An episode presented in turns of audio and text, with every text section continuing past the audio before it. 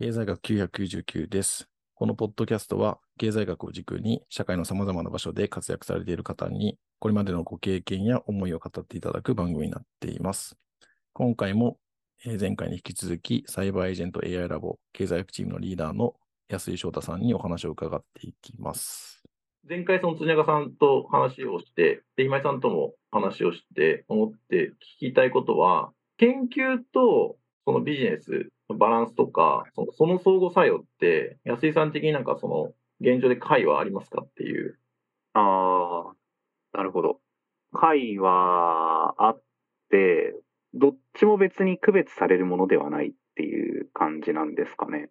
はい。結局多分行き着くところは何かの社会的な課題の解決だったり、何かの課題の解決で問題自体が企業っていう範囲にあるかないかとかそういう話だと思うので、あんまり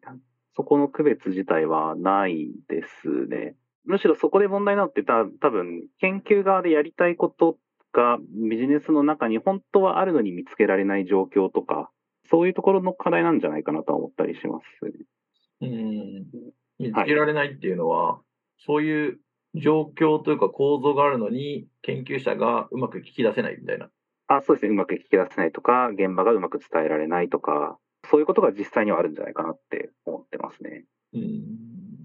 研究ってそもそも、その、リタラチャーっていうのは、経済学まで特にその、実問題から発生しているというか、まあ、現実経済を観察している、してきた昔の偉い経済学者たちが、こうなんじゃねって言って、なんか経済モデルにして、で、それをなんかこう、ごねごねして、理論的にこうじゃって言って、データがこう、だんだん手に入るようになってきたんで、実際やってみたら、そうじゃなくねみたいな話とか、うんやっぱそうだったみたいな話が出てきて、なんですけど、まあなんかいつの間にかその実際の現実経済と経済学のリタラチャーっていうのが乖離しているっていうふうに思うような状況もあって、ああ、はい。またなんかそれがこう融合しつつあるのか、まあ決別して別の道を行くっていう感じなのかわからないですけど、なんかいつもそうすごいいろんなスタンスがあると思うんですよね。なんかそのビジネス課題に対して解決するための経済学の手法というのはすでにもう開発し尽くされていて、まあなんかそれはもう昔の誰かが考えたものを引き出しの中から拾ってくればそれでいいっていう、研究は研究でその独自のその進化があって、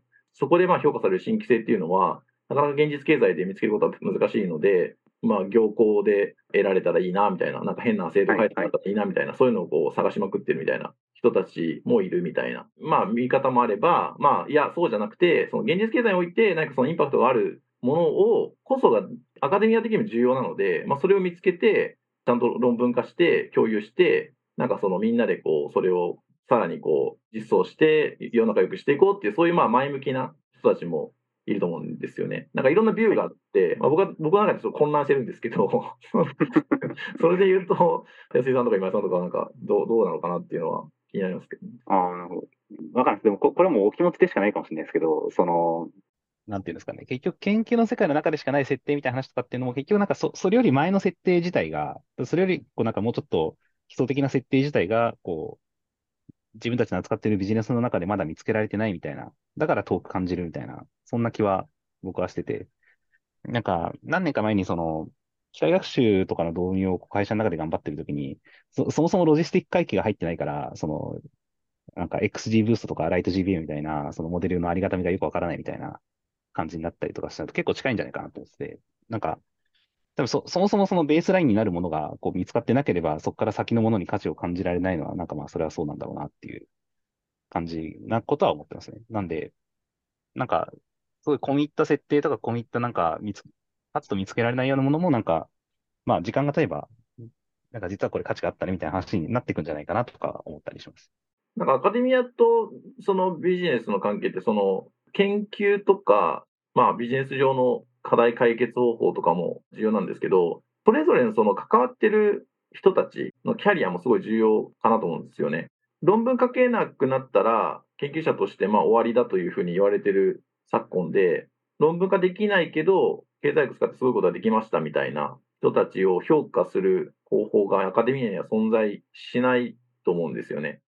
で、そうなってくると、まあ、論文化できるようなものを、なんかこう、そういう状況では頑張るけど、そうじゃないとなかなか頑張れないみたいな状況があって、なんかそれが結構状況を苦しくしてるのかなと思うんですよね。あの、さっきちょっと安井さんが言ってた、その、PhD 持ってる人が普通にアメリカとかではテック企業とかにいて、みたいな話は、そういう人たちのその、キャリアっていうのが、まあ、論文書かなくてもいいのか、もしくはまあ論文書ける場所があるのかわかんないですけども、なんかある程度なんかありそうで、例えばその、アメリカのなんかその、労働統計局みたいなところだと、まあ PhD の人が普通に労働統計作ってるわけですけど、まあ彼らのキャリアってまあなんか多分普通に万全っぽいけど、なんとなくその、なんでしょう、日本で経済 PhD 持ってて論文書かずになんか統計作っててどうなの？みたいな、なんかそういうのはちょっとあると思うんですよね。まあまあ、その日本で労働統計作ってる人は別に、あの、そのまま官僚として、あるいはその労働政策研究機構とかの中で、まあ普通に定年まで勤められると思いますけど、まあまあ、それ以外の、例えばもうちょっとこう、民間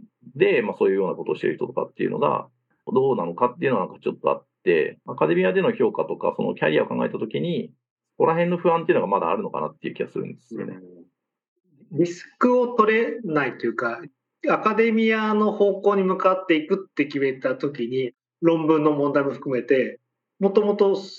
うまくいかなかった時のリスクヘッジの取り方が今って日本だとそれに張りづらい環境を作ってるの。なんで結局、まあ、論文書けなかった後ってどうなるんだろうって言ったら日本で別にそこまで書けたものを行き先が普通にその大卒とかのサラリーマンと同じって思うと、なんかそういうリスク張れないとか、もなんか論文書ける研究者になるかそうじゃないかみたいなぐらい結構その途中がまだまだ受け皿が少ないのかなと思う。これが多分情報系の構成に向かっていくと途中段階でもまだまだその研究が活用できる事例はたくさんあるんでしょうけど、経済学博士号に向かってった時じゃあメカニズムデザインでそこまでなれなかった、まあ、単位取得退学したような人たちの受け皿っていうのは少ないのかなっていう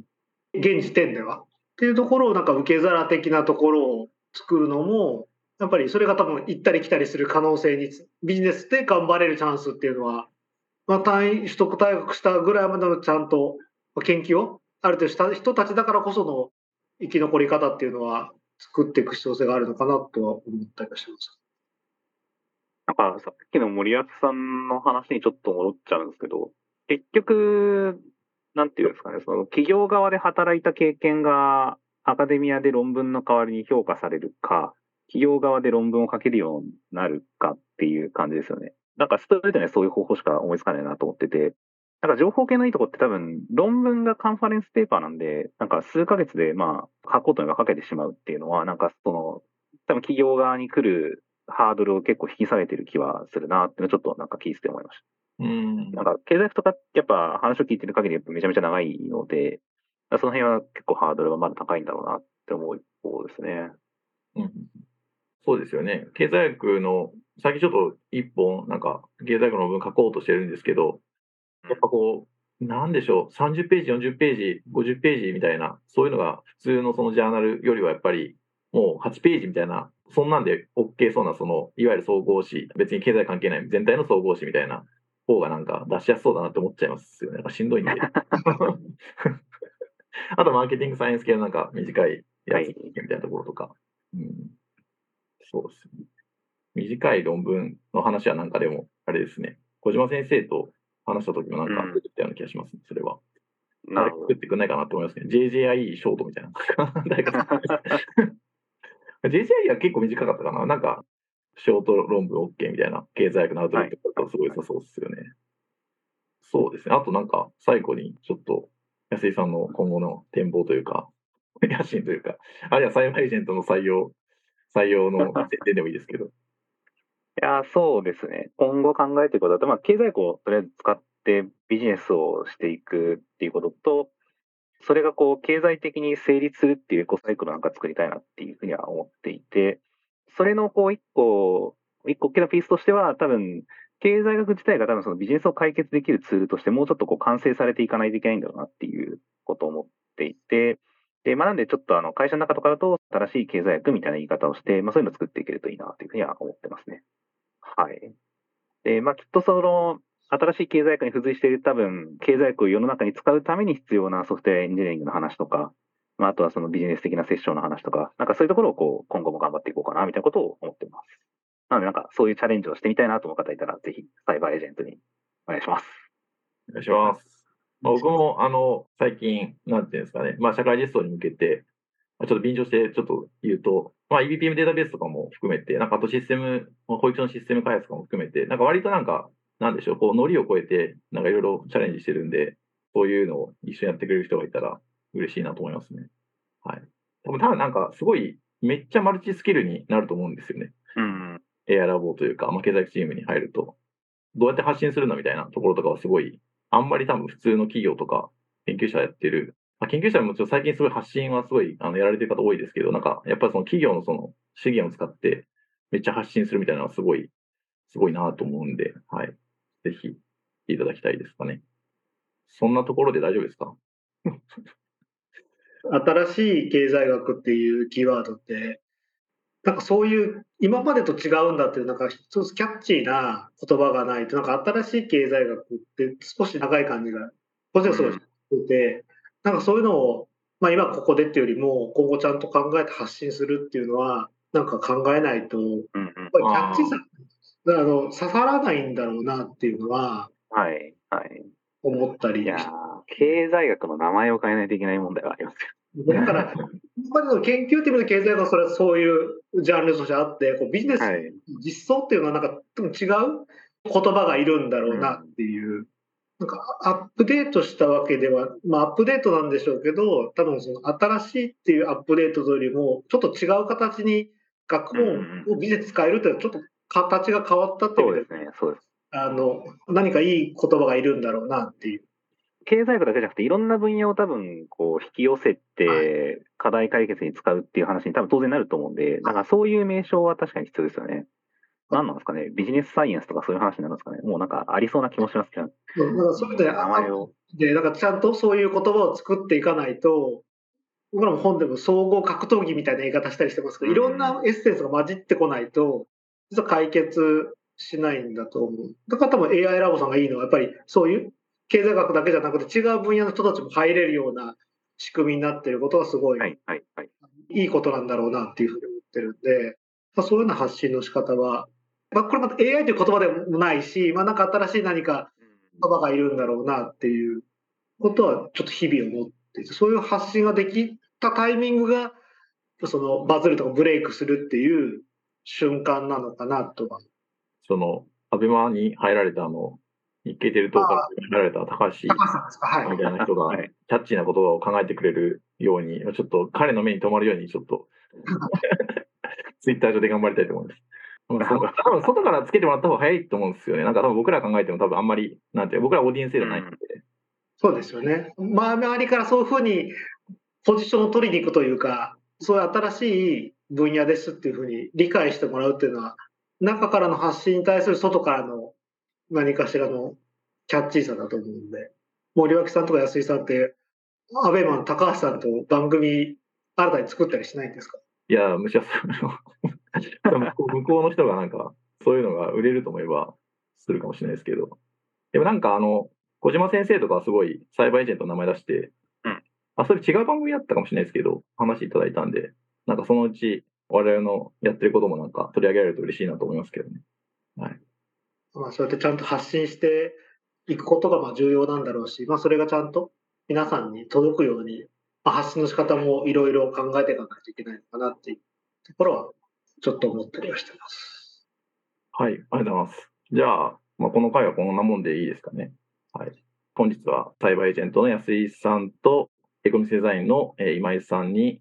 そうですね、まあ、いろんな話をしてもらいましたが、はい。まあ、やっぱりちょっと要約できないんで、はい。いろんな話をしてもらいましたとしか言いようがないんですけど、してもらいましたと。えーもし感想とかあれば、あの、ツイッターなどであの送っていただければ幸いです。はい。ありがとうございました。ありがとうございますありがとうございました。